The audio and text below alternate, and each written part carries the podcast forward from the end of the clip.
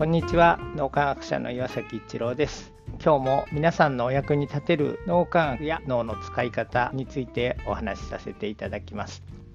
職場に他の人を無条件で助けることを一生懸命にしてくれる人がいるとチーム全体のパフォーマンスが高くなるということが分かってきています。個人個人で見るともちろん凸凹があって一人でも成果が出せる人一人ではなかなか目に見える成果が出しにくい人というのがいるわけですけども他の人を無条件で助ける人がいるとお互いに助け合うという文化がそこに醸成されてそれぞれの素晴らしいところを誰かのために役立てる至らないところは誰かに助けてもらえるということが起こると心理的安全性というのがそこに醸成されてきてチーム全体でのパフォーマンスが非常に高くなるということが分かってきました。そういう意味で個人個人の評価というのももちろんある意味では大切だと思いますがチーム全体でどんな文化が醸成されているのか生産性あるいはパフォーマンスにどのように貢献しているのかみんなが見ることができるようになるとワクワク楽しいそして高い生産性パフォーマンスの発揮できる職場というのがもっと世の中に増えてくるんではないかなと思います大人がそうやってお互いを助け合ってワクワクして日々を過ごしている仕事がとても楽しい人に貢献することが本当に素晴らしいことなんだっていうそういう社会になってくると子どもたちもそんな大人を見て大人っていいな早く自分も大人になってそんな人生を送りたいなみたいに思ってくれるようになるんじゃないかと思っています。ぜひみんなで助け合えるそういうことが自然にできるたくさんの職場が増えてほしいなと改めて思っていますそこで脳磨きというのが多分貢献できるんではないかというふうに思います。